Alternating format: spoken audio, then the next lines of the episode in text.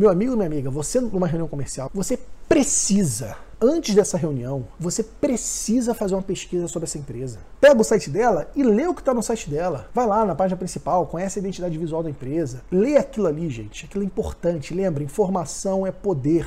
Leia lá a história da empresa para você poder entender quando ela foi fundada. Por vezes você tem informação das pessoas. Vai lá na aba de produtos e serviços para você ver quais serviços essa empresa está entregando ou quais produtos essa empresa vende. E você, no momento que você chega numa reunião comercial, já munido, já afiado com essas informações, você está mostrando para o teu interlocutor, para o teu potencial cliente, como você é comprometido com ele. Você não está indo para uma reunião comercial qualquer, você está indo preparado você está indo preparada para ajudar ele a crescer. Mas você tem que fazer o seu dever de casa. E um dos deveres de casa obrigatório é esse. Vai no site dessa empresa, pesquisa sobre esse negócio. Se for o caso, busca o CNPJ, tenta tirar a certidão dessa empresa para ver se essas certidões saem.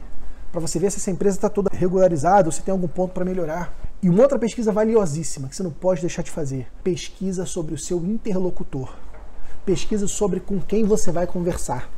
De preferência, sempre é conversar com o decisor, com o dono da empresa. É fundamental você tentar uma negociação, uma conversa com quem decide. Porque se você ficar falando só com quem influencia, você vai gastar uma energia muito grande. E às vezes o influenciador não tem poder de voz tão forte a ponto de convencer o decisor.